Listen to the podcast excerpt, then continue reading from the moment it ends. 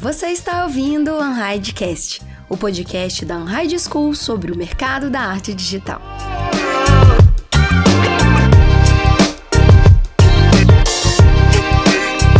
Uma pergunta que eu acho que é muito pertinente, principalmente pelo que a Steph falou sobre fotografia analógica, guardar filme em geladeira, essas coisas meio esquisitas aí que fotógrafo faz.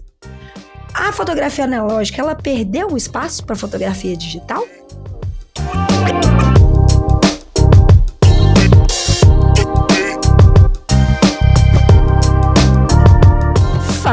Artistas maravilhosos! Tudo bem com vocês? Meu nome é Thalita Lefé e sejam todos e todas muito bem-vindos e bem-vindos a mais um episódio do Unhidecast. Episódio de hoje de número 99. Gente, tá chegando 100, hein? Tem novidade por aí. Se eu fosse vocês, não perderiam o que, que a gente tá preparando, não, tá? Porém, o episódio de hoje é 99 e tá lindo, maravilhoso, com presenças iluminadas para a gente falar sobre fotografia publicitária. E para falar sobre esse tema maravilhoso, a gente trouxe duas convidadas lindas, perfeitas do mercado para contar um pouquinho mais como que é trabalhar nessa área. Então quero dar boas-vindas a Thay Lima. Bem-vinda, Thay! Muito bem-vinda, essa coisa linda. Sinta-se em casa. Oi, gente. É, eu sou a Thay. Eu tô fazendo produção de set e assistência de fotografia e fotografia na Light Farm agora. Tá aí, bem-vinda. Espero que você se divirta, que a gente possa falar um pouquinho desse mercado maravilhoso. Ah, com certeza. E temos outras, outra convidada aqui, linda, conhecida já também por vocês, desse podcast, dessa vida, desses trabalhos. Essa deusa, essa louca, essa feiticeira e agora mãe também, né? Steph Pimenta, bem-vinda, sua linda. Tudo bem? É, gente, meu nome é Stephanie Pimenta, sou produtora e fotógrafa publicitária e ex-Light Farmers. Light Farmers, for Limers. Mãe, agora, né? Mãe também, mãe da Madalena que entra, que é também uma profissão que eu acho que a gente deveria receber por isso. Ai, por favor. Só quero. Meu sonho. Né? Só quero soltar isso pro cosmos, assim. Vai que um dia, vai que um dia ele, ele escuta a gente. Gente, seguinte, estamos com essas convidadas lindas pra gente falar sobre fotografia publicitária, mas antes da gente ir pra pauta, vocês sabem, recadinho importante rapidinho e já já a gente desenvolve esse assunto com vocês, tá bom? Fica aí.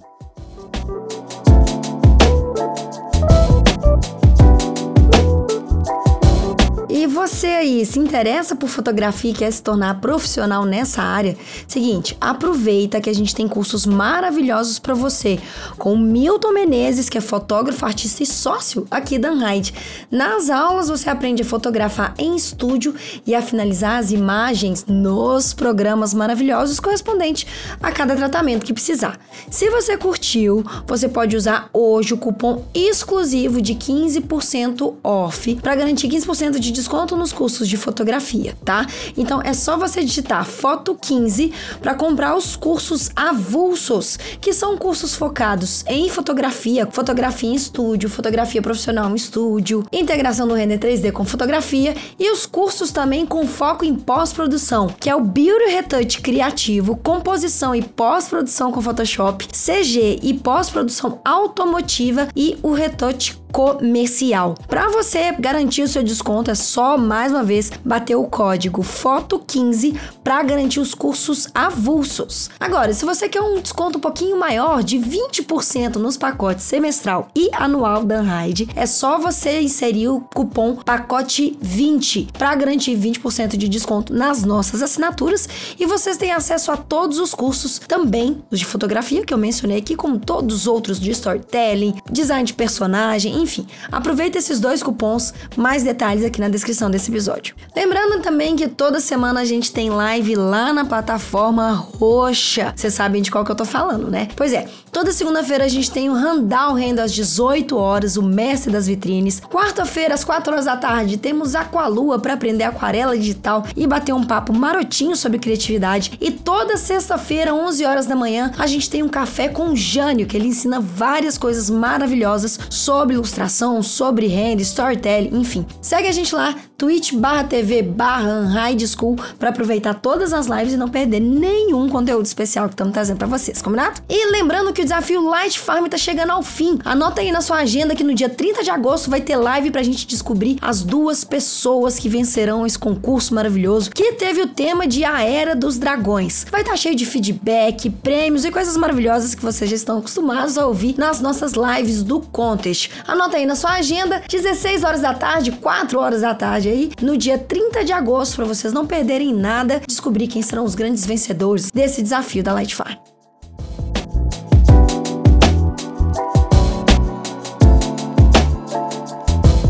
Meninas, vamos lá. A gente vai começar com aquela pergunta já para assim tentar desmitificar ou explicar um pouquinho, ou trazer ali por trás dos bastidores, experiências, enfim. Como que é trabalhar com fotografia publicitária? Porque eu sei que existem é, diversas, eu não quero falar diversas formas, talvez diversos nichos dentro da fotografia publicitária que dão experiências em determinadas, em determinados trabalhos, né? Determinados é, skills para falar chique, vou falar inglês, a gente fala inglês, pessoal, acho que a gente fica falando um pouquinho mais chique. Só que eu queria saber de vocês quais tipos de experiências a gente pode conseguir adquirir trabalhando nessa profissão maravilhosa. Tá. Eu acho, eu acho que assim, é, todo campo criativo, assim, seja é, fotografia, 3D e tal, é muito amplo, né? Então, assim, sei lá, 3D, dá para fazer 3D modelagem, dá para fazer simulação, e acho que fotografia é a mesma coisa. É, fotografia publicitária sendo um deles, mas toda a ramificação que tem dentro da fotografia publicitária. Assim. É, mas em termos de experiência, pelo menos o que é, tem bastante na LF, falando é, um pouco para a Thay, é que a gente consegue, consegue trabalhar muito com a integração entre foto e 3D, que é para uhum. mim é uma coisa bem interessante, assim, porque a gente tem que fazer casar, né? Tudo que a gente uhum. Com o que a gente vai fotografar. Então, sei lá, a gente tá fotografando um, um, cara que tá sentado num barco, só que na verdade o barco é 3D e o barco não tá lá na foto. Então, como é que a gente garante que, que ele tá sentado lá vai estar tá uhum. realmente sentado num barco quando a gente criar esse barco? E aí é toda uma gama de habilidades e de percepções que a gente tem que ter para conseguir é, fazer que isso aconteça, sabe? Eu acho que, pelo menos, é, isso é uma das coisas que eu acho mais interessante, assim, trabalhar é, é, fotografia com 3D. É total isso. A gente ganha skills em gambiarra. muito bom. É basicamente isso, pra poder Verdade. fazer casar. Muito, muito bom. Eu tava fazendo um, uma foto no início do ano que era exatamente essa situação. Era um cara sentado num barco, é, só que a gente tinha que ter um reflexo dele é, porque assim, ele estaria sentado no barco com os pezinhos na água. A gente teria que ter o reflexo da água é, para aplicar no 3D, né? E uhum. aí a gente ficou, ele sentou num banquinho qualquer e o reflexo era um, um espelho qualquer. Um espelho. E, o pé, é, e aí a gente depois, o pessoal depois recorta e aplica. Então, fato que a gente trabalha com gambiarra, gambiarra sempre. Isso é legal porque a gambiarra já é uma coisa que tá dentro do brasileiro, né? A gente nasce já fazendo gambiarra e isso é muito maravilhoso ver como é que reflete em tudo isso, assim, é no design, seja na fotografia. E, e o mais legal, eu acho que é o pensamento criativo, que nem vocês duas mencionaram, que precisa ter dentro da gambiarra para conseguir enxergar o resultado final, né, da fotografia, assim. E vocês acham que esse olhar, assim, essa skill da gambiarra, ela no, eu não vou falar, eu não quero ser injusta, né, colocando isso como um, um diferencial competitivo que é, de uma forma ruim. Mas vocês acham assim que quanto mais skill a gente consegue aprimorar dentro das dificuldades que forem, assim, a gente consegue diferenciar talvez um trabalho de um profissional, de um fotógrafo amador para um, um fotógrafo profissional? Ah, eu acho que assim, é, é muito complicado, na minha, minha percepção, né? É, distinguir assim, fotógrafo amador e fotógrafo profissional. Uhum. No sentido de fotografia, na minha visão, é, é de, de, publicidade um pouco menos, mas em geral é a tua visão de mundo, assim. Então você vai Bom. apresentar a sua visão de mundo. É óbvio que. É teu olhar, né? Pra... É, uhum. é óbvio que, paralelo a isso, você tem. É, você tem que ter um, uma ligação com o belo e o uso de técnica e tudo mais para você, né? É, uhum. transformar aquilo num, num, visual interessante. Mas todo mundo tem uma visão de mundo, sabe? Todo mundo Sim. tem. É, pode, pode ser profissional, é isso que eu quero dizer. É, então, e aí, voltando ao lance da gambiarra, é, acho que quanto mais você vontade você quiser de fazer aquela parada, mais soluções você vai arranjar para o problema, sabe? Então, e, e aí Boa. várias delas vão ser gambiarras. Então eu acho que o lance da gambiarra vai mais do teu querer fazer aquilo acontecer do que profissional ou amador, sabe? Porque com certeza fotógrafos super profissionais usam milhões de gambiarras, sabe? Total. É mais o querer fazer aquela parada. Total. Cara, total. E, e, e, e, assim, eu acho que vocês tocaram num ponto muito bom, que fotografia, afinal de contas, é sobre olhar, né? No, é, é, não vou falar no final das contas, mas o caminho que a gente mira, assim, o, o, o, core, digamos assim, da fotografia é o olhar. É muito legal vocês duas mencionarem isso, porque é, eu, eu como entusiasta, eu posso falar assim, de fotografia, é, é, muito divertido ver o quanto que o olhar muda sobre o mesmo ponto de vista, né? Assim, sobre, sobre o mesmo produto, na verdade, sobre o mesmo paisagem, seja o que for. É muito interessante ver como é que a experiência de cada um acaba ajudando muito para ter esse olhar um, diferenciado e, e criar soluções diferentes a partir desses olhares diferentes. E hoje a gente está falando numa era que o celular é, digamos que seja a principal câmera, né, das pessoas. Eu tava, eu comentei isso acho que no, no Radcast passado, que eu vi um vídeo da Shakira em 2002, completamente chocada que um celular tinha câmera. Eu acho que ela, ela tava, não sei, fazendo alguma. Ih, a Shakira foi cancelada, né, gente? Tem isso também agora. Mas, enfim, é só a Shakira tava andando, viu uma pessoa filmando, tirando foto com ela assim com o celular. E ela, tipo, pegou o celular e ficou extremamente chocada. Falou: como assim um celular com câmera e filme e tira foto também? E aquela época, tipo, última tecnologia deve, devia ser só um pixel, né? A cara da Shakira deveria ser só um pixel gigante, assim. E 2002 logo ali, né? Cara, nem me fala, é, tem 20 é, anos. É. E, e, me dá um nervoso, sabe? Me dá um coração, dá uma aceleradinha, assim, de pensar que já tem 20 anos isso. E, e, e se a gente for olhar o boom de tecnologia que teve, né, do celular, para as câmeras dos celulares de 20 anos atrás para agora, é uma parada simplesmente hum, que dá medo, mas ao mesmo tempo que dá uma, um quentinho no coração que empolga. Vocês acham que vai ter desafios assim para os próximos fotógrafos onde a gente vê muitas boas produções sendo feitas nos, nos telefones. É, não tô querendo excluir, tá? Não quero polemizar, tipo, ah, a câmera vai acabar. Não, não é isso. É só que eu acho que a oportunidade que as pessoas têm de registrarem os olhares delas tem ficado cada vez mais fácil, né, de serem reproduzidos e criados. Vocês acham que para essa nova leva de fotógrafos profissionais que podem surgir, é, o celular vai ser uma coisa que impulsiona ou que atrapalha? Qual é a opinião de vocês sobre isso? Ah, eu acho que pode total impulsionar. É uma coisa fácil que todo mundo tem à mão, né? E uhum. agora, não só como celular, tem os prompts também, que a gente pode criar imagens só é. falando o que a gente está pensando. Nossa. E é bem e... interessante, inclusive. E assustador Nossa. ao mesmo tempo. E assustador ao mesmo tempo. Pois, é, você já tem trabalhado no dia a dia de vocês com prompt? Como é que tá sendo? Ah, trabalhado uhum. não, mas eu já tenho dado uma olhada, tenho promptado algumas coisinhas. E é bem é, interessante bastante gente promptando coisa de fotografia. Eu até mandei pra cá esses dias. Sim. É, como se, o resultado final é como se fosse um retrato mesmo. E promptado. É, então, é bem, isso é bem interessante, assim, ver como, como a gente está evoluindo. E aí, acho que voltando um pouco pro que você falou dos celulares e tal. Cara, eu vejo tudo, é, celular, é, os próprios AIs, ou sei lá, o Photoshop, como ferramenta, assim. Então, uhum. eu acho que é um jeito da gente se, se expressar artisticamente e, vai mudando conforme a sociedade vai mudando, sabe? Total, e se adaptando, é, né, com o que tá chegando é, exato. agora. Então, eu não acho que... Eu acho que o artista, o trabalho dele... A Nina Simone até fala que o trabalho do artista é refletir o mundo que ele tá. E, uhum. e aí, isso ela fala para questões que o mundo tá vivendo mas também uhum. para refletir, querendo ou não, AI é uma questão, sabe? Querendo ou não, essa, essa, esse é, murmurinho de que AI vai roubar o nosso emprego e tal, é, sim, é uma questão sim. que a gente está vivendo, sabe? E aí acho que o nosso papel é entender o que a gente está passando e usar isso como ferramenta para se expressar, que, né, que, é, que é o que a gente faz. Então, acho que tanto celular quanto AI, então, a gente tem que usar, a gente tem que olhar com esse olhar, sabe, de ferramenta, e não de coisa bad. De uma exclusão, né? Que vai separar, né? Assim, que vai. É, a gente discutiu muito sobre isso. Eu também acredito muito que tecnologia seja um.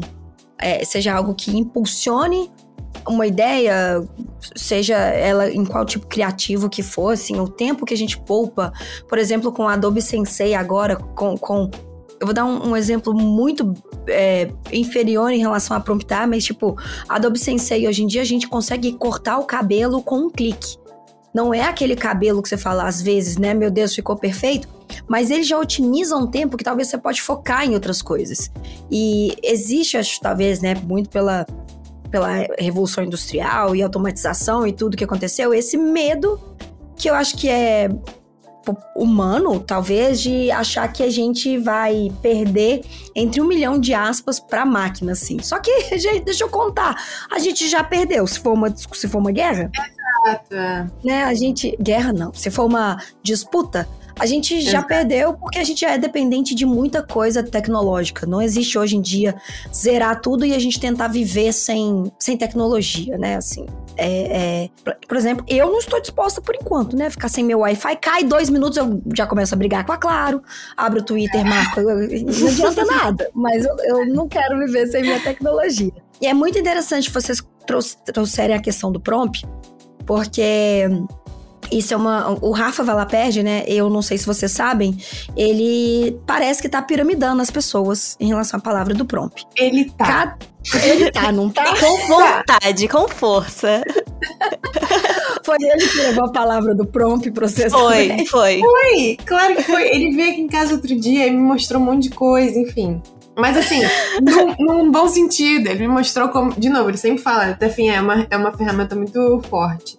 É, eu não entrei nela ainda, mas ele claramente que trouxe a palavra aqui para casa. a gente tá começando a ver por causa dele. Evangelizador é. do prompt. E ele tá fazendo cada coisa absurda já. Absurda. Absurda. Gente, vocês acham que. É, cara, isso é um pouco. Não vou falar um pouco polêmico assim. Eu vi uma discussão que também a gente trouxe no, no Hidecast, que era sobre algumas pessoas usarem prompt como cobrar, né, de, de trabalho. Tipo assim, ele, ele, ele digita o código, cria ali a partir do prompt e cobra por esse trabalho. E aí, eu queria muito saber a opinião de vocês relacionado a, a, a esses artifícios, não artifícios, assim, mas essas. É, essas mesclagens de softwares que, que permitem uh, a gente fazer uma manipulação numa imagem ou num, ou num para chegar no resultado final, sabendo que essa imagem ela é um, um, um compilado de, de várias outras é, criações. Por exemplo, do prop. Deixa eu tentar colocar com mais palavras aqui para explicar um pouquinho melhor. Eu vi uma polêmica falando de um artista que estava cobrando por um prompt que ele tinha feito, uma arte prompt que ele tinha feito. Só que as pessoas começaram a questionar, tipo assim, ah, você está cobrando por isso, mas esse trabalho que você fez só foi capaz de ser feito porque outras pessoas criaram imagens que direcionaram a AI é, para poder é, criar isso que você está falando que você quer criar. Enfim, a polêmica, obviamente, foi feita no Twitter, que é um lugar que tem que acabar. A gente já entendeu isso. né? É um lugar que, que, tem que acabar. Mas eu achei essa discussão pertinente para a gente tentar entender.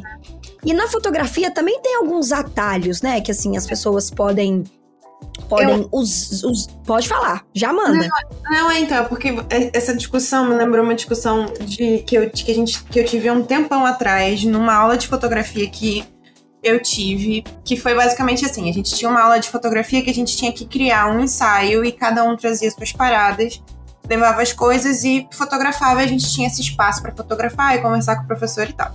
Aí teve uma menina que pensou no ensaio, é, montou lá tudo dela, fotografou e aí depois uma menina, que outra menina tava lá, tirou um clique do ensaio que a menina tinha feito.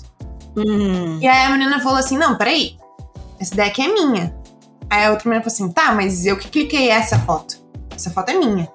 Uhum. E aí começou-se a discussão de que, tipo assim, de quem que era quem. E aí, voltando pro, pro que você estava falando, assim, eu acho que é bem complexo, óbvio. Mas se o cara, é, né, quem, quem, quem tava cobrando, se ele conseguiu guiar a AI para uma visão de mundo que ele tinha, né? Então, tipo, uhum. tipo assim, por exemplo, eu quero, eu quero foto de. Eu quero o prompt de um óculos. Mas na, no AI você pode falar, não, ó, o óculos tem que estar tá sendo visto de baixo, tem que estar tá com uma luz contra, você consegue falar isso. É, uhum. Se ele conseguiu expressar ali é, a visão de mundo de como um óculos estaria bonito, aí ele tá certíssimo de cobrar, sabe? Uhum. Ah, eu não sei, eu acho que eu discordo um pouquinho, tá? Ah. Porque é, um, é de como a Thalita falou, é uma imagem criada já por outras pessoas, sabe? É a máquina que tá fazendo, é, coletando dados de que outras pessoas já fizeram. Então, acho que ele Acho que ele poderia cobrar caso ele tivesse usado essa imagem para uma referência dele, sabe? Criado por cima disso, com as próprias mãos, talvez. Mas você não acha que, por exemplo, você tá, você vai fazer um ensaio, tá?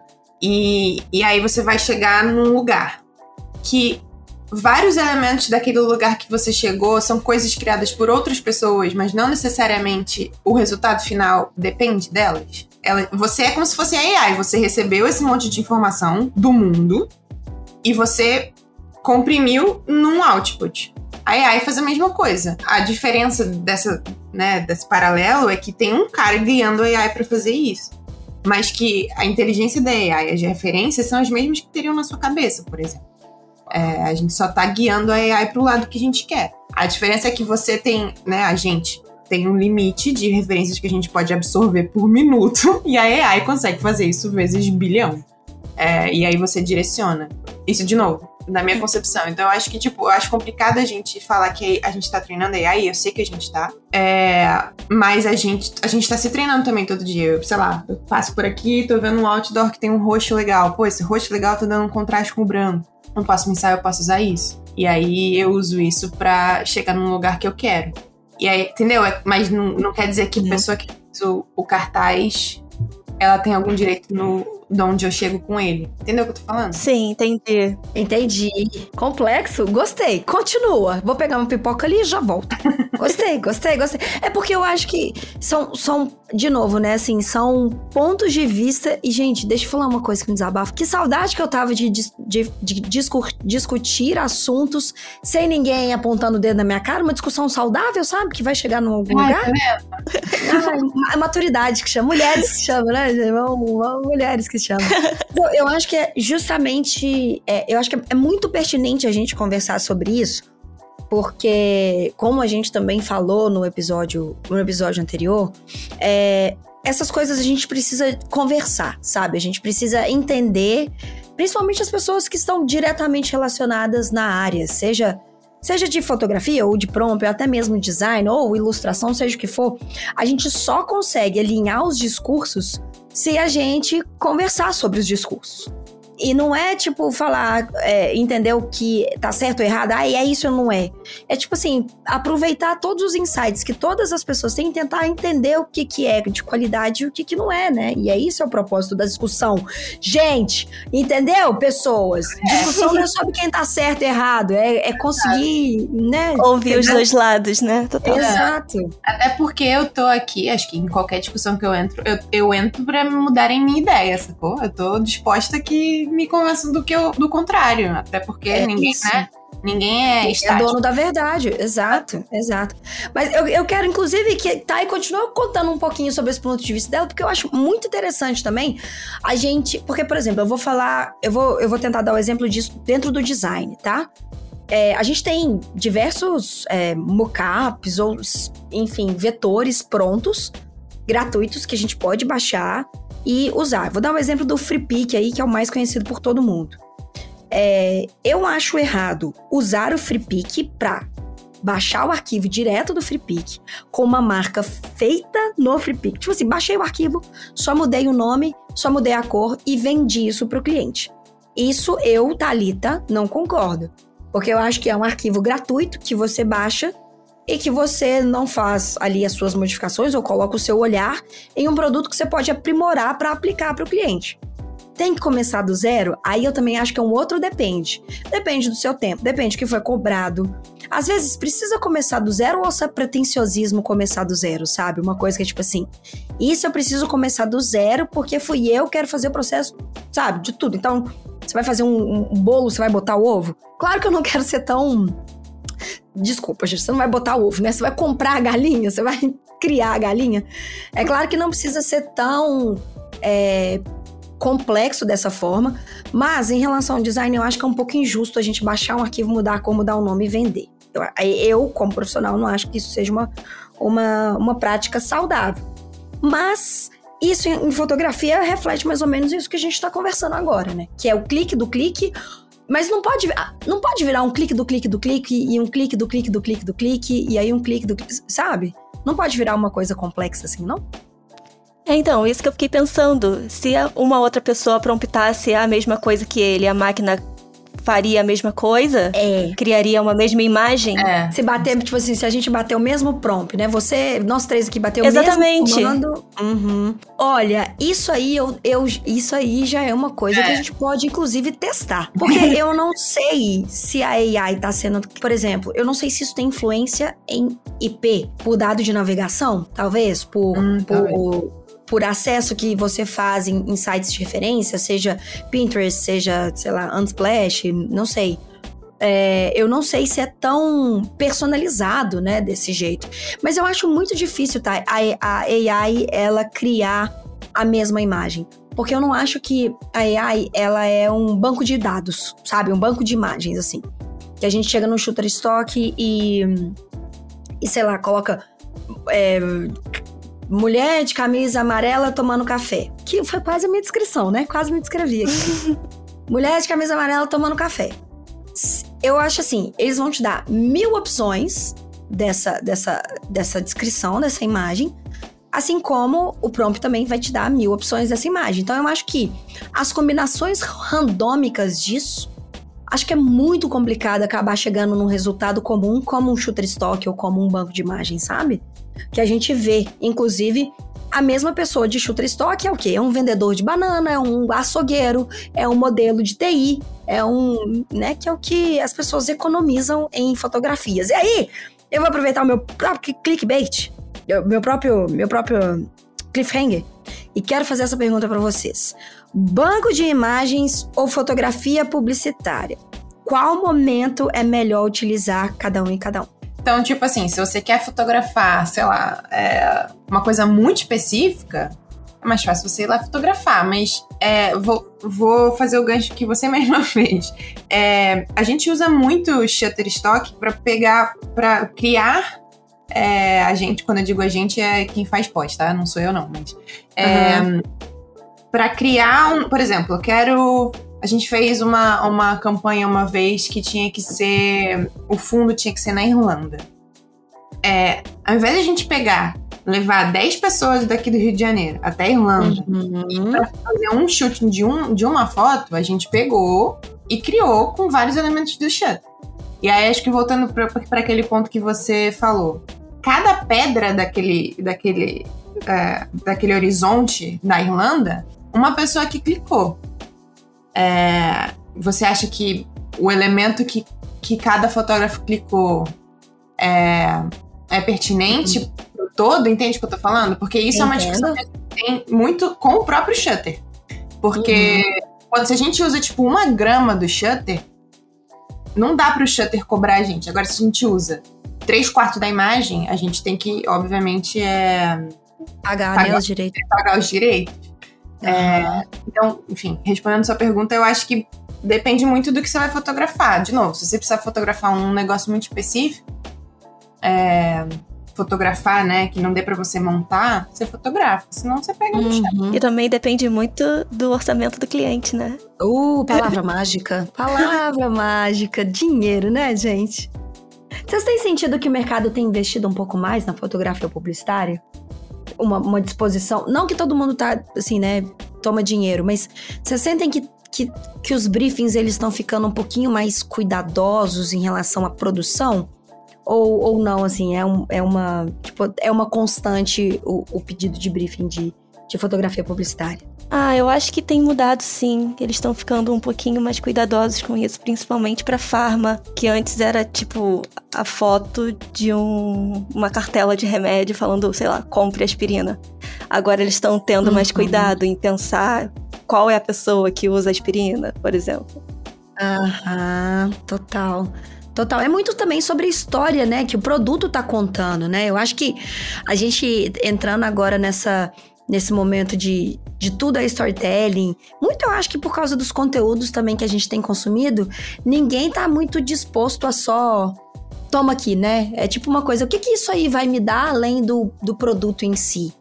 Eu acho que, por exemplo, eu vou falar muito sobre, sobre o meu, meu hábito de consumo, assim. É, hoje eu pesquiso mais coisas para consumir do que só o produto em si, como a Thay falou. Tipo, toma aspirina. Eu falo, por que, que eu vou tomar aspirina? Não sei o que, que essa aspirina faz comigo. Será que essa aspirina vai ser boa? Mas essa aspirina tem algum, sabe, algum animal foi maltratado por uso dessa aspirina? Eu começo, aí eu vou embora. Aí, se pai, eu desisto de tomar aspirina, porque eu faço tanta pergunta que não tem resposta que eu, eu não consigo comprar nada. É isso. Eu tô vestindo roupa de papelão, porque eu não consigo mais fazer essas coisas na minha vida. Mas eu acho que agora o pessoal tem pedido, tem pedido também para muitas histórias serem contadas na fotografia. E, cara, fotografia é muito isso, assim, né? Eu fui numa exposição do Sebastião Salgado, já em, em Belo Horizonte. Eu queria levar todos os quadros do Sebastião para minha casa. E era uma se não me engano, era uma exposição que ele tinha feito só focada em animal, assim, em, em bicínios. Eu fiquei. Eu fiquei transtornada, e era tudo PIB. Aí eu. Nossa, aí eu fiquei completamente emocionada, assim. E é muito sobre fotografia, assim. Vocês me corrigem, por favor, mas minha interpretação é muito sobre contar uma história. Tipo, olha isso aqui, o que, que, que, isso tudo tá te contando? E eu acho que os produtos, eles têm. têm é, tem. Qual que é a palavra? Querido? Tem. É, não sei a palavra, gente. Não Necessitado, sei. talvez? Necessitado. É de contar histórias. Pedido, obrigada. Vou abrir o dicionário aqui do lado, procurar, aproveitar, procurar a palavra burra e achar minha foto lá. mas, mas vocês acham que muito, muito isso tem a ver também, assim? Vamos contar histórias com os produtos que a gente está vendendo? Eu acho que, na verdade, isso, na minha opinião, vai mais do jeito que a gente tem consumido conteúdo, assim. É, a forma como a gente consome publicidade ou qualquer conteúdo em geral mudou muito com as redes sociais, né? É, agora tem, acho que mais essa necessidade de, eu odeio essa palavra, mas engajamento, sabe? Ah, sim. E engajar a pessoa dentro daquela história. Então, eu tava até vendo uma blogueira qualquer que quando ela lança os produtos dela, o mais importante para ela é mostrar para as seguidoras como ela fez esse produto, porque aí na, na cabeça das seguidoras, ou né, na, na narrativa, fica como se a, o pessoal fizesse parte da criação desse produto, quando na real não teve, assim. Então eu acho que, e aí voltando pro, pro lance de contar história e narrativa, é, é, usa-se muito fotografia para isso. Acho que agora, por conta da forma como a gente tem consumido conteúdo, assim, que precisa desse não é como era na TV, por exemplo, que era, era uma coisa bem passiva, assim, passivona. Você ficava lá sentando, vendo a novela e aí no meio é, tinha. Recebendo, né? É, uhum. agora eu acho que tem mais essa necessidade de você engajar, interagir.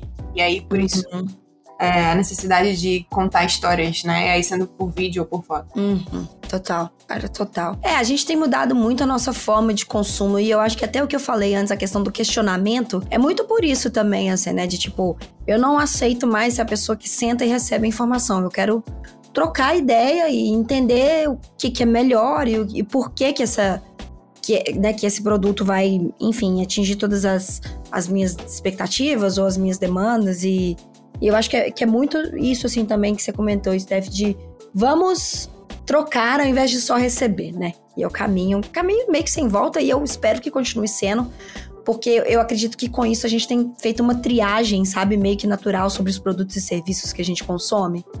O que é legal se adapta e o que, que não, não tá, sabe? A não ser que tenha muito dinheiro e publicidade, né, gente? Aí. Aí eu não. Aí eu vou ser obrigada a discordar de mim mesma na minha fala. Mas, mas é, mas é.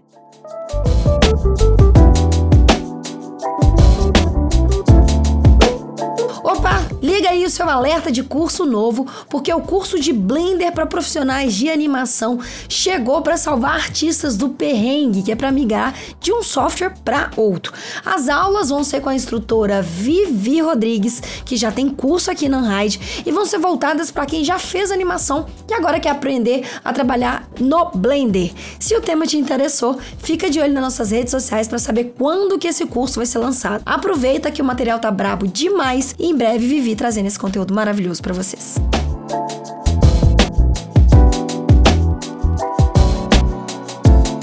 Gente, eu queria saber uma coisinha de vocês aqui. Eu queria saber é, especi especificamente como que é o dia de vocês, o processo de produção de vocês, na verdade, voltado para fotografia publicitária. Vocês duas já têm uma experiência maravilhosa no mercado.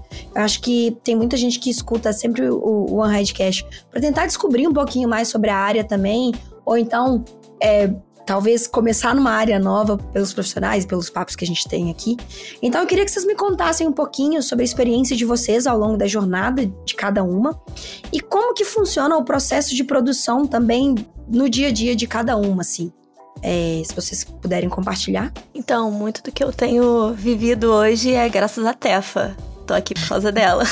Ai, gente, eu vou morder essas duas. Eu vou morder o meu microfone. Deixa essa fofura. Não, é sério. É... Mas o processo é uma loucurinha, né? Não, então, o que, o que basicamente acontece é. Vou tentar explicar de uma forma bem é, ampla. Chegam com uma ideia, então, sei lá, é, quero fotografar, não sei, um cara sendo espremido por uma laranja, exemplo. Aí você fala assim, hum, tá, como é que é a melhor forma da gente mostrar um cara sendo espremido por uma laranja? Essa laranja tem braço, essa laranja tá em cima dele, enfim. Aí a gente tem, geralmente, quando é foto, né, pelo menos é como a gente fazia na Light Farm, a gente tem um concept antes. Então a gente uhum. desenha antes e visualiza antes como é que aquilo vai ser antes da gente partir para foto. Por quê? Geralmente essas produções de foto que a gente faz são muito grandes, é tipo assim, 30 pessoas num set. Para não deslocar 30 pessoas num set para uma ideia que não vai dar certo, a gente testa uhum. essa numa forma de ilustração. Num uhum. mundo é, normal, né, num mundo não com uma grande escala tanto quanto a Light Farm, você pega a referência, porque aí você consegue ver mais ou menos se funciona. Então, tipo, ah, beleza, ó, eu gosto dessa foto aqui porque, sei lá, esse fundo ficou legal, essa luz ficou legal. E aí junta, que é o mesmo processo, só que um é um pouco mais detalhado que o outro. Aí você junta mais ou menos umas referências visuais de onde você quer chegar. Aí, no caso da publicidade, você tem que provar isso com o cliente. O cliente dizendo ok, aí a gente manda bala. Aí... aí a gente procura os efeitos práticos, né? Para poder fazer a pessoa sendo espremida pela laranja, para depois substituir pelo 3D. Aí vem a parte da gambiarra. Exato. Aí a gente. Eu vou até dar um, vou dar um exemplo de um job que a gente fez ano passado, né, Thay? É, que basicamente assim, a gente tinha que fazer uma foto para um, pra um streaming desses, que eu não vou falar qual é.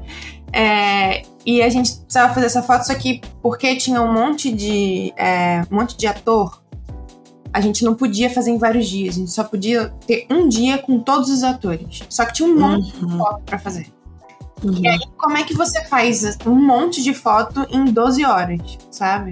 Então, o que, que a gente estava pensando em fazer, o que a gente teve que pensar em fazer é dividir o set em dois. É, para fazer, enquanto metade fotografa de um lado, metade fotografa do outro, mas aí você tem que pensar. Aí que começa a complexidade, né? Você tem que pensar na estrutura do lugar que você tá. Cabe dois sets? Não cabe? Posso usar essa quantidade de luzes sem um pegar no outro? É, dá para botar a câmera lá em cima, sabe? Enfim. Então, depois que uhum. você, você pensa a foto visualmente, você tem que estruturar ela como é que vai acontecer no dia.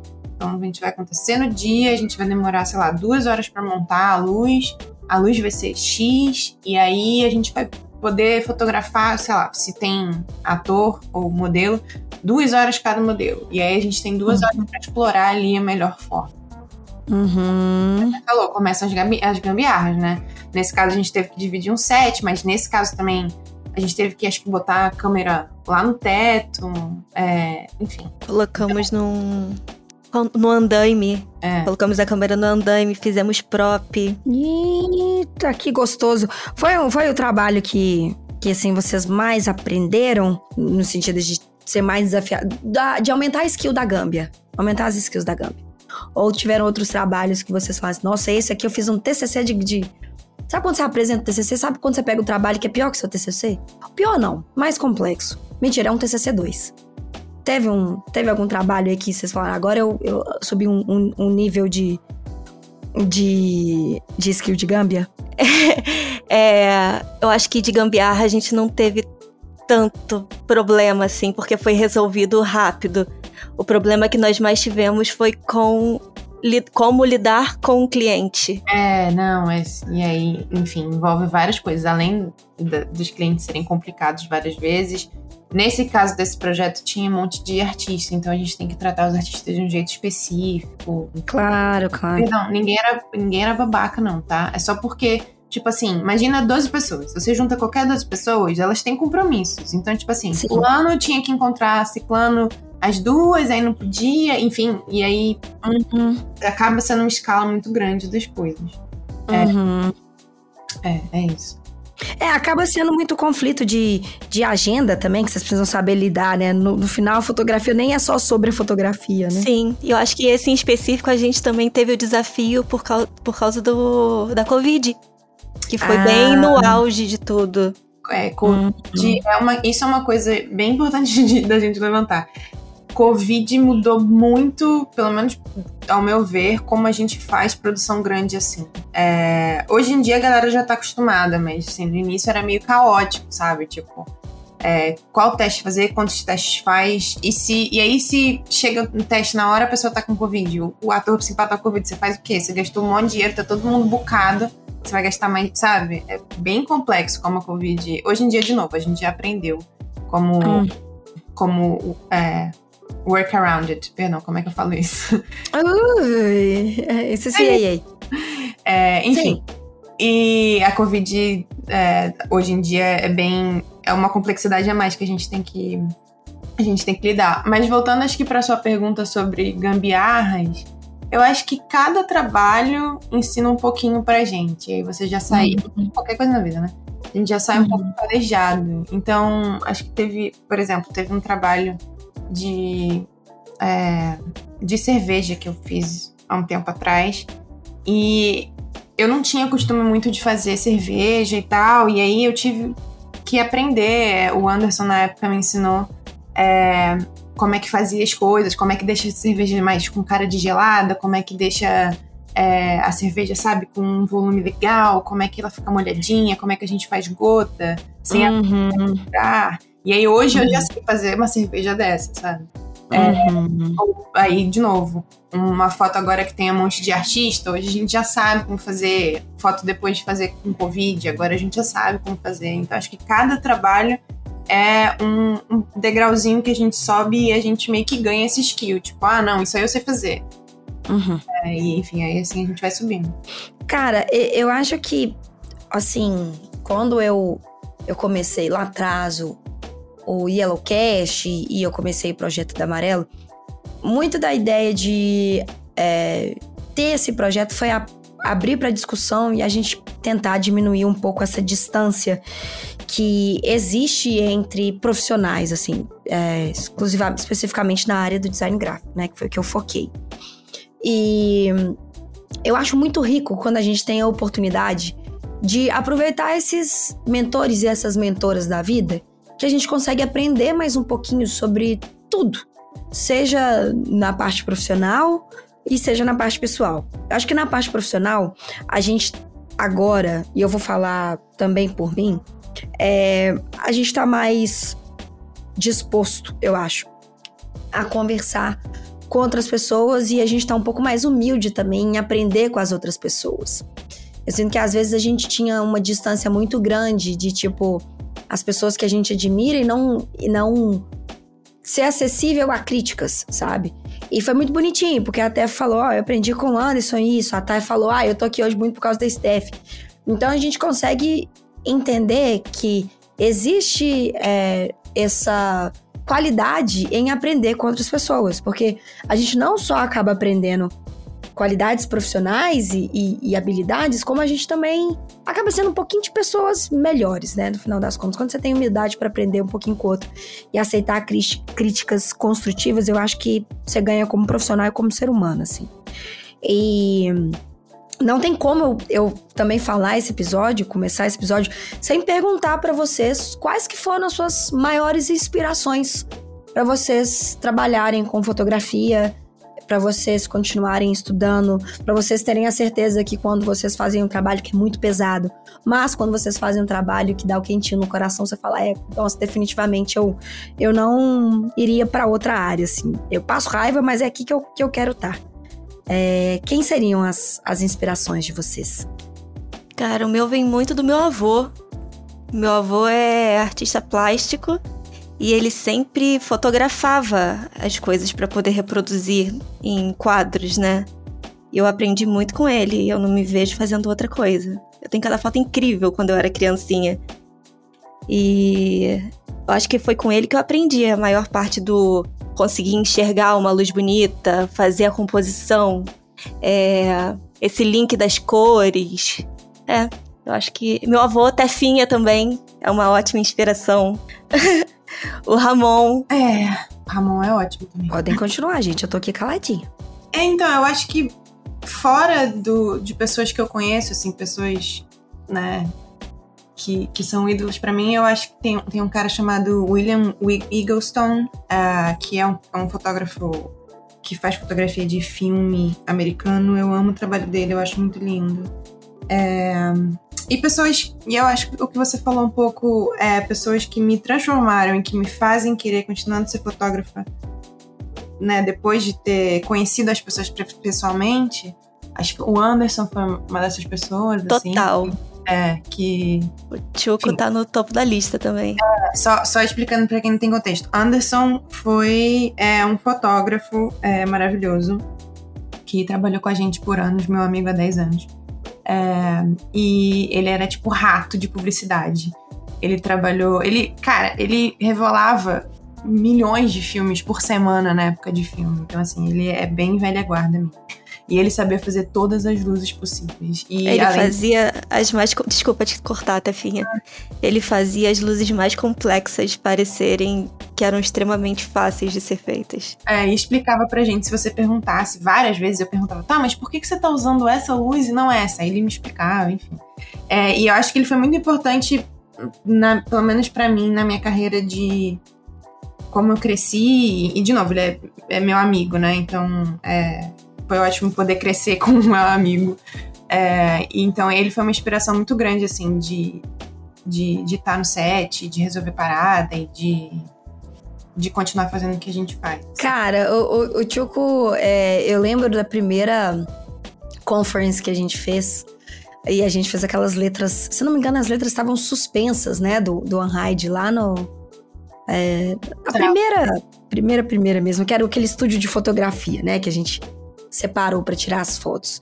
E aí nessa segunda Unhide que a gente teve, a conference, que a gente colocou o Adobe lá, grandão, e o A da Adobe, e o pessoal, a gente tava fazendo a sessão de fotos. Eu lembro, cara, de tipo assim, olhar. Obviamente eu não tive a experiência profissional é, com ele que vocês tiveram, assim, a minha experiência ela foi mais pessoal mesmo. E eu acho que não teve uma vez que eu vi o Anderson, que eu vi o Anderson de cara fechada. Quer dizer, ele ficava puto às vezes, mas não, no geral, no dia a dia, ele tava sempre sorrindo, sempre fazendo as paradas, ele... Não, cara, e, e, e, era legal, assim, obviamente a gente tem que ficar puto, porque a gente fica puto, porque sempre se tem a palavra cliente no meio, é esse que é o desorientador do, do negócio. É bom e é ruim, é ruim, é bom, mas é bom, mas é ruim, mas é ruim, mas é bom. É paradoxal. Mas, assim, o Anderson, ele, ele sempre foi uma pessoa que sempre elevava muito o astral das, das situações, sempre que eu tive a oportunidade de encontrar com ele. Na, no último happy hour da Let Farm que a gente fez, esse anjo iluminado tacou gelo seco na Light Farm inteira que a gente teve que abrir a porta com chuva e todo mundo indo lá fora tomando chuva porque ninguém conseguia ficar lá dentro porque ele tacou gelo seco e você via só aquela penumbra saindo assim e rindo. Tipo assim, eu fiz, eu aprontei, eu sei que aprontei e eu tô ótimo com, ter aprontado, assim. Ele então é muito. Direto. Ele faz isso. ele, uma vez ele foi na minha casa e filme, quando você. Filme tipo de câmera fotográfica, você tem que guardar num lugar mais é, gelado. Então você guarda, eu guardo o meu no, na geladeira. Ele uhum. abriu a geladeira pra fazer alguma coisa e viu que eu tinha um filme, e é um filme 120, é um filme mais caro, assim. Uhum. E aí ele olhou para mim e falou assim: você sabe como é que vela filme? Eu falei, sei como é que o quê? Aí ele pegou o meu filme e velou. Velar filme é quando você expõe ele é, à luz e queima ele, fica inusável, basicamente. E aí ele pegou o meu filme caríssimo. Abriu, deixou ele, não conseguiu usar e começou a rir na minha cara. Aí eu fiz assim, ah, isso é caríssimo. Aí ele ficou rindo na minha cara. Enfim, ele sempre fazia umas palhaçadas dessa. É... Quando alguma tocha estourava, alguma luz de flash estourava, ele começava a rir, falando: Ah, eu adoro isso, 5 mil reais. É. E gargalhando. doido, doido. Mas enfim, eu acho que, é, meio que voltando pro que você falou, Thalita, é, o importante, eu acho que na vida, né, é a gente reconhecer essas pessoas, assim, é, e todas as pessoas, na verdade, grande é, parte das pessoas que eu trabalhei na Light Farm é, são pessoas que estão junto com você, sabe? Que vão agregar, que vão. É, eu acho que por isso que eu gosto de, de, fotografar, porque no set é muito assim, sabe? Todo mundo meio que tá ali para resolver aquela parada. É, uhum. Às vezes tem umas cobrinhas, mas, em geral. Ah, mas isso aí é uma terça-feira. É, na vida, exatamente. É, gente que quer estar tá junto, gente que quer resolver, gente que quer fazer a parada deixar bonita, é, deixar a parada bonita, e enfim eu acho que a gente também tem que procurar pessoas assim na vida. E, e sou muito grata de ter tido a oportunidade de conhecer tantos. Sim, o nosso trabalho acaba proporcionando muito isso de sempre. Não só profissionalmente, sério, a gente leva pra vida real. Cara, eu posso. Eu, eu, eu falar que eu posso imaginar, mas eu acho que eu tenho. Eu tenho um pouquinho disso na minha profissão, assim, também. É, a oportunidade que eu tenho de ter. Essas conversas aqui que eu tô tendo com vocês agora. É, sempre soma, sabe? Sempre é algo que dá um no final do dia você coloca a cabeça no travesseiro e você fala, putz, eu tive esse, esse, esse problema, mas que legal que eu consegui ter esse acesso a essa pessoa, ou conseguir, sabe, ter um, ter um momento no seu dia que te alivia do estresse da existência, sabe? Eu acho que no final é, é, é esse o foco também que. Não é que a gente tem que procurar, é que tem que surgir. E quando surgir, eu acho que a gente tem que agradecer, sabe? A gente foi de fotografia para coaching. Olha aí. né? É, é, essa, é esse, esse negócio. Meninas, eu queria muito agradecer a participação de vocês. Nosso bate-papo, assim, eu poderia continuar horas e horas e horas conversando. Eu tive duas ideias de temas aqui enquanto a gente conversava que eu anotei. Vão vir novos convites pra gente voltar a conversar. Eu quero falar muito sobre fotografia e pós-produção. Eu acho que tem muito assunto pra gente discutir nisso entrar numas polêmicas, sabe? Ah, mas você mudou isso na minha fotografia. Não, mas é porque isso era uma coisa melhor. A gente vai fazer um ringue aqui, mas saudável, tá? Um ringue de discussões saudáveis. E no final a gente pode, a gente até pode abrir uma cerveja, olha só, conversando sobre isso. Fica aí, fica aí a dica. Mas eu queria agradecer muito a presença de vocês. Queria agradecer muito é, é, todo esse ponto de vista que vocês trouxeram aqui. É, eu, eu, assim, eu fico numa honra enorme de conversar com duas mulheres tão incríveis e tão fadamente profissionais que conseguem trocar sempre como isso. Então, muito, muito, muito obrigada é, pela participação de vocês. Para fechar, eu queria fazer uma pergunta que pode ser um pouco polêmica e depois eu vou para o Unhide Indica. Então, se vocês já quiserem ir pensando aí no seu Unhide Indica, que é uma indicação de algum livro, alguma série, enfim, algum filme que vocês viram que as pessoas podem, tipo assim, se inspirar bastante. Então vai pensando aí no Raid Dica, mas antes de encerrar eu quero fazer uma pergunta. Que eu acho que é muito pertinente, principalmente pelo que a Steph falou sobre fotografia analógica. Guardar filme em geladeira, essas coisas meio esquisitas aí que fotógrafo faz. A fotografia analógica, ela perdeu o espaço para fotografia digital? No sentido de produções? Ou vocês acham que no, existe um novo aproveitamento da fotografia analógica dentro do que a fotografia digital ela vem apresentada hoje em dia?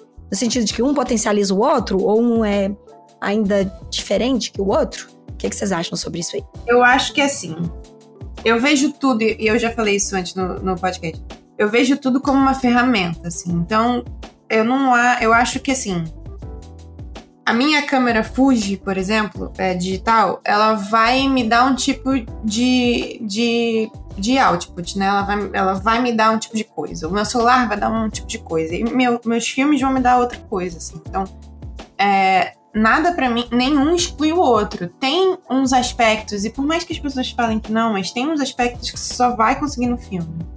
E tem uns aspectos que você vai conseguir no digital. E tem uns aspectos que você só vai conseguir no celular, sabe? Então são, são escolhas estéticas. A, a sensação que eu tenho é como se fosse um, um balde cheio de pincel, assim. E qual pincel que eu vou usar para chegar Boa. no lugar?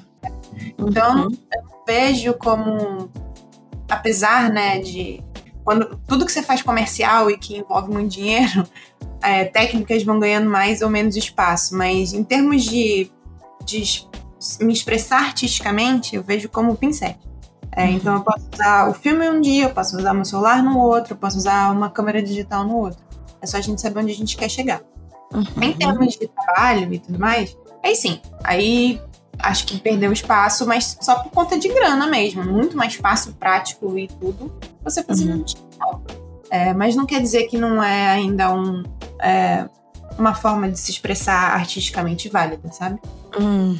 Ah, total. Eu acho que como a gente tá tanto com esse imediatismo agora, de ter tudo na mão rápido, acho que pode voltar a ser um hype, o, o analógico. Hum, uhum, pelo processo, Sim, né? Sim, pelo processo. Isso, total. Uhum.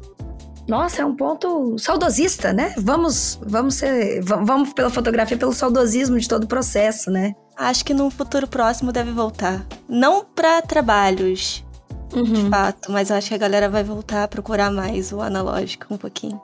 Cara, total. Nossa, faz muito sentido isso pela questão do saudosismo também. Também muito bem pontuado pela TEF. Eu acho que é o resultado que você quer chegar. É... Eu, eu, eu assisto, não sei se vocês já assistiram uma série que chama Euforia. Eu amo. Amor. Meu Deus do céu, é muito bom. Tefinha, assista, acho que você vai gostar. É, eu comecei, mas eu não peguei. Eu tenho criança pequena, eu vejo é verdade. tudo 5 em 5 minutos, mas eu vou é chegar lá. É verdade, verdade. Coloca aí no seu radar, sabe? Em, em, entre uma, entre uma, uma, um tempinho livre e, e outro, assim. Uhum. E a segunda temporada, né, tá? Ela foi gravada de uma, de uma outra forma, né? Com, uma, com um tratamento especial na fotografia para ainda ser mais saudosista e linkar com, com o storytelling e a narrativa de toda a segunda temporada, né? Sim. Eu não eu acho que eu não. Eu tô no segundo episódio ainda do, da segunda temporada. Eu também tenho filho, então eu só consigo assistir quando ele dorme. É, mas essa seria uma das minhas indicações. Olha aí! Então vamos direto pro Raid Indica? Gente, só eu que não tenho filho, como eu falei em off, eu tenho uma coleção de Funko. É o máximo que eu consigo fazer, é, é o máximo que eu consigo dar de atenção, porque eu tiro poeira e mesmo assim eu não estou tirando poeira dos meus Funkos. Então, filhos o que, o que é. O que comem, não sei. Mas vamos então para um raio de dica, já que, que a Thay já ia comentar. Thay, manda aí o seu raio de dica, por gentileza. Então, o meu seria a euforia mesmo, que tá incrível, tanto de fotografia, roteiro, os takes que eles estão mandando. É Blade Runner. Uh. A luz daquilo é absurda. Sim. O novo ou o, o, o antigão? O antigão. Tá, antigão, obrigada. o classicão. obrigada, obrigada. É Moonrise Kingdom, que também é lindo, tudo simétrico, as cores. E livro. Só se quiser que... também. Ah, tá. Se uh, quiser só, o... só nas séries e filmes, fica à vontade. Tenet. Tenet foi um filme que explodiu a minha cabeça. Oh, eu não assisti ainda, mas Assista. Não colocar ali na lista. Fiquei com preguiça, não sei porquê, mas colocar ali na lista. E ainda bem que eu não te dei spoiler de euforia, porque senão. Caladinho. Pois é. é. Tá. Vou assistir. Muitíssimo obrigada pela sua presença de coração. Lembrando que as redes sociais tá, estará aqui na descrição do episódio para você fuçar, conhecer o trabalho dessa maravilhosa. Mais uma vez, obrigada mesmo, viu, Thay? Imagina, eu que agradeço. Definha, e você? Qual que é o seu unhide indica? Ah, o meu unhide indica vai ser um pouco é, diferenciado. Hum. a minha indicação é, é mais de uma prática do que do que maravilhoso. Uma... É. Teve, eu tava assistindo, eu assisti o masterclass da Annie Leibovitz, é, acho que tem uns dois anos. E uhum. é, ela tava falando exatamente sobre equipamento e tal. E aí ela falou assim: sabe o que você faz? Você pega uma câmera e você usa a mesma câmera com a mesma lente e só fotografa com ela por um tempo. E só faz isso. Dessa forma, você só não vai ter todas as variações de tipo, ah, tô usando a lente tal com um negócio tal. Só vai ter um equipamento. E aí vai ser esse seu equipamento. E você vai aprender a traduzir o que você quer com esse equipamento. Quando você dominar esse, você faz outro. Então, acho que é o exercício de você. E pode ser qualquer coisa, pode ser o seu celular, pode ser que você quiser. Mas faz o exercício de é, conseguir traduzir o que você quer usando um equipamento só. Sem trocar de lente, sem nada fancy, só fotografa e garante, obviamente, que você está chegando no resultado que você quer. É, acho que é uma, foi uma prática muito importante para mim. É, o equipamento que eu escolhi é o meu xodó até hoje, e eu só fotografo com ela até hoje. É, isso é uma coi coisa um. E a coisa dois, eu acho que é, bem legal a galera pesquisar sobre fotografia de filme. É, em geral. Uhum. Uma, e assim, não é para fazer, é só para estudar, olhar é, ver como é que funcionava, principalmente acho que essa geração nova que não, é, que não teve muito contato, a gente meio que pegou o resquíciozinho, né? Uhum. É, só porque é, como a, é, a organização toda era muito diferente, a intenção da foto era diferente. Então hoje você vê a galera, tipo, clicando 477 fotos e, trrr, e aí, tipo, olha depois e vê qual que você faz. Uhum. É, com filme você não consegue fazer isso, a não ser que você seja bilionário. É verdade. É, e tem então, 30 geladeiras, né? Pra não. Exatamente. Então, acho que é um exercício de você. O filme acho que traz isso, é um exercício de você parar e olhar, entender, é isso que eu quero. Eu gosto, por que, que eu não gosto? E aí sim fotografar. É, uhum. É, então, de novo, não, não é para comprar uma câmera de filme, não é para é, comprar filme, mas é para olhar, entender, entender como é que funcionava. E aí se exercitar a fotografia. Eu acho que, é, de novo, para mim, fotografia é o seu olhar sobre o mundo. Então, exercita o seu olhar sobre o mundo. Tenta é, mostrar pra gente o que você vê, que com certeza deve ser uma coisa legal. É esse meu raid dica. Mulher perfeita, né, gente? Gente, eu acho que assim, ouçam essas mulheres. Eu vou dar uma dica, assim, do, da última coisa que eu, que eu assisti, que eu fiquei obcecada, que foi a fotografia de Duna, né, o que, né, agora, do Villeneuve. Villeneuve? É. Que eu, assim, a cada, cada quadro era um quadro, literalmente. Era uma parada que eu fiquei, tipo, absurdamente chocada e feliz. Eu fiquei. Eu, eu parava, eu, eu consumi Duna que nem uma uma louca e Duna tem, inclusive no processo de, de fotografia que o Villeneuve ele tem, né, uns make-offs ele explicando, muita iluminação também foi feita manualmente, foi pouca coisa feita na pós em relação à iluminação. Tanto o horário que ele ia gravar, aos, a iluminação dentro dos, dos ambientes que ele estava, para refletir ali que eles estavam dentro de dentro de Duna mesmo, né, do, do, do, do país lá de, das, das pirâmides lá, que é basicamente Egito. É, mas foi bem interessante, assim, ele explicar todo o processo de fotografia que ele escolheu para criar, assim, para fazer Duna. E é incrível. É uma aula e é uma coisa que eu achei maravilhosa de assistir, principalmente pelo resultado final que teve. Assim. Então, esse. Ninguém me perguntou, mas esse é meu raid indica, tá, gente? Duna. Vocês estão Duna. E, gente, eu queria muito fechar esse episódio, de novo, agradecendo a presença das meninas, mas aproveitando também para, mais uma vez, falar sobre a presença de Anderson na vida de todos nós. É, a gente passou ali mais cedo um pouquinho sobre ele ser uma inspiração para vocês e terem tido a oportunidade de ensinar tantas, tantas coisas é, para tantas pessoas. Eu tenho certeza que o Anderson ele não foi só um mentor para vocês, mas também para outras pessoas, como um amigo, como uma presença de respeito, de lugar seguro. E se tem uma coisa que eu acho que eu aprendi ao longo da minha vida é que essas pessoas elas vão, mas elas deixam. E o mais interessante é a gente fazer com que essas pessoas deixam pra gente. E o Anderson, eu acho que foi e vai ser para sempre uma dessas pessoas que vai deixar o sorriso, a espontaneidade, a leveza, tanto de trabalho quanto de vida, sabe? A gente tende a deixar situações às vezes um pouco complexas e pesadas e é, o Anderson para mim ele sempre foi um sinônimo muito de leveza e oportunidade da gente tentar ver as coisas por um outro olhar, por mais difícil que esteja. No pouco tempo que eu tive a oportunidade de conviver com ele, eu não imagino a dor que está sendo até hoje para para todas as pessoas que tinham esse contato mais próximo com o Anderson, amigos, familiares, amigos de profissão, que eventualmente se tornaram amigos de vida também. Eu deixo os meus sentimentos para todos vocês é, e que essa sementinha aí que o Anderson plantou, não só na profissão, mas também em cada um, que ele só possa crescer, semear e espalhar para as outras pessoas ao nosso redor da maneira mais orgânica e sorridente possível, que era o que o Anderson fazia. Então, eu quero muito aproveitar essa oportunidade de falar desse episódio de fotografia para deixar um eterno abraço, um beijo, um cheiro e um e sei lá, e todos os pulos e risadas maravilhosas que o Anderson proporcionou para todos nós. Falar que talvez esse episódio que não só foi, né, muito construído também por ele, porque Anhide teve mão dele também, vocês duas também tiveram muita presença é, dele para estar tá aqui com a gente hoje. Então, esse episódio é total uma homenagem ao nosso querido Chuco aí, que iluminou e vai continuar iluminando as nossas vidas durante muito tempo. Certo? Certíssimo. Fechamos, Certinho. fechamos, fechamos fechadinhos? Fechamos. Fechamos fechadinhos. Então vamos fechar com um sorriso no rosto, porque o tio que tá rindo da nossa cara agora se a gente estiver chorando. É só isso assim, que a gente pode dizer. Pessoas lindas, maravilhosas. Lembrando que o Radcast é de 15 em 15 dias.